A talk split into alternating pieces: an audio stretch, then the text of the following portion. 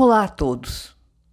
Eu tenho o privilégio de receber depoimentos de vivências na área de saúde mental muito interessantes.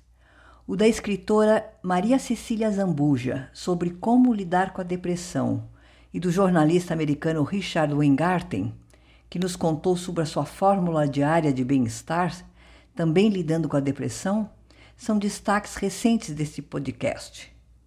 Hoje eu trago meu depoimento sobre como eu lido com pânico. Eu tenho transtorno bipolar do humor. É uma doença mental caracterizada pela alternância entre episódios de depressão e de euforia. Descrevo apenas alguns detalhes e alguns aspectos desse transtorno, considerado bastante complexo. Há diversos tipos, ciclagens ou comorbidades que são doenças acopladas ao transtorno do humor. Esses episódios variam de intensidade, frequência e duração. Essas alternâncias podem aparecer subitamente e as flutuações do humor podem ocorrer quando se apresenta tipo um gatilho estressor externo, uma notícia, um susto, um local de muita agitação. Mas na medida em que você se estabiliza e principalmente se informa a respeito da doença, você vai aprendendo a lidar com ela. Ou seja, a conviver com transtorno bipolar do humor, como é o meu caso. Gente, essa convivência com certeza não é linear, tranquila ou pacífica. Tem altos e baixos, sustos e muito sofrimento. Essa nossa intensa percepção da realidade nos torna mais vulneráveis no dia a dia. No meu livro, Sou Mais que a Minha Doença, tem uma parte em que escrevo tenho a firme convicção que para pessoas ETs como eu, deveria ser criado um curativo especial. Costumo me referir como um band-aid para a alma, tal sofrimento interno que nos deixa em carne viva nesse descompasso de emoções. Esse parágrafo descreve bem a intensidade do sofrimento e dor que nos acomete. E não é um, num período assim bem demarcado, há nuances a cada ano há períodos em que eu realmente caminho por areias movediças de sentimentos. Eu tenho crises de pânico. O maior indício que me dá o alerta para o que eu chamo meus faróis internos é quando eu começo a ter muito medo, que pode ser algo assim do tipo não conseguir caminhar na rua por medo que alguém abra descuidadamente um portão e aí um cachorro salte em cima de mim. Gente, eu nunca fui mordida por cachorro. Não é trauma, é medo puro e simples. Ou então algum inseto voador. Qualquer inseto voador é uma catástrofe nos meus medos. Quando esse medo se intensifica, surge a onda de pânico. Eu acordo de noite assustadíssima, como se eu estivesse saindo de um pesadelo que é inexistente. Não há pesadelo. Eu acordo assim banhada de suor gelado, com uma crise de medo inespecífico inexplicável. Eu realmente tomo atitudes que evitam esses gatilhos estressores.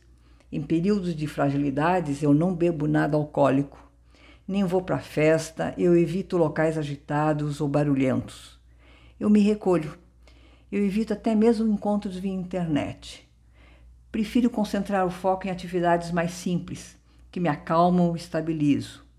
Eu vou escrever as minhas histórias para o site, eu trabalho as imagens, mas também eu tenho o cuidado de não ficar muito em frente ao computador ou na, TV.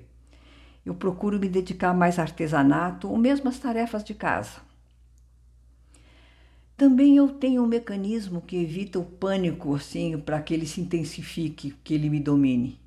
Eu cuido da respiração, Sabe, vou me acalmando, faço um diálogo interno comigo mesmo, uso mantras. Vai passar, vai passar, eu me concentro nisso. Eu costumo me lembrar de um exercício feito com a minha psicóloga Consuelo. Eu cheguei um dia quase sem ar de tanto pânico, de tanto horror no dia da consulta.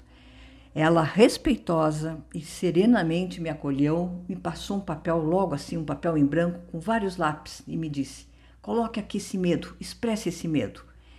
Eu peguei aquela folha, rabisquei preto, branco, tensamente, cores fortes, aquele papel foi quase rasgado. Foi com força, sem rumo, vários rabiscos. E no final, ela me mostrou que o meu medo estava ali, expresso, dentro de uma folha de papel. E eu saí de lá com a certeza que sempre me lembraria daquele exercício. O medo não é maior que uma folha rabiscada. Eu sou maior que ele. E assim eu tenho lidado meu pânico, com meu, meu, meu pânico, né? Sempre que ele se faz presente.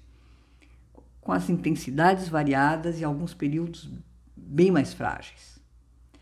Entender esse processo, racionalizar, evita desgastes necessários e, e é indispensável a gente ter esse processo. Só que há um outro lado disso.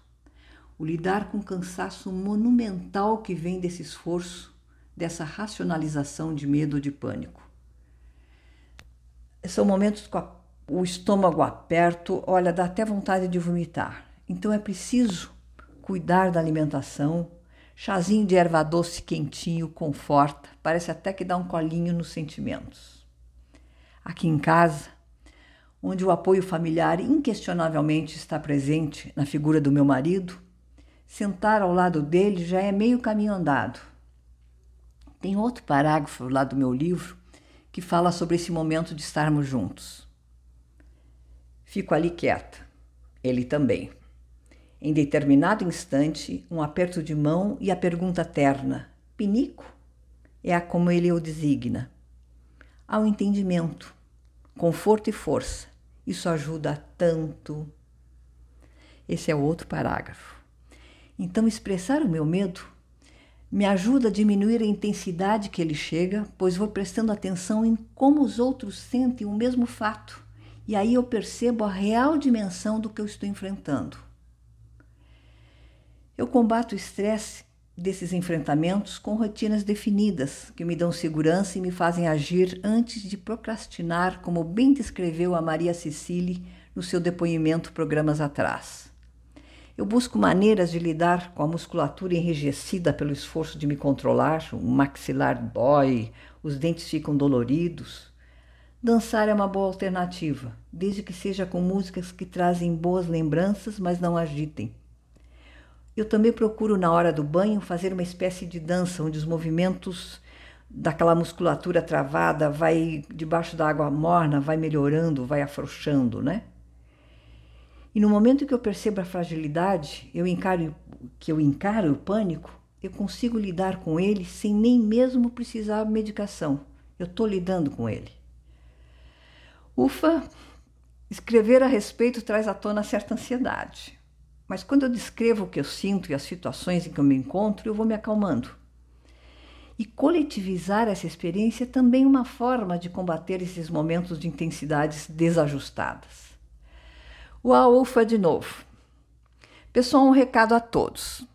As experiências vividas, aqui reproduzidas, têm tido uma enorme aceitação. Por isso, eu ampliei a minha área de ação. Todos os episódios estão arquivados no meu site cristinaoliveira.org e agora também fazendo parte do Spotify.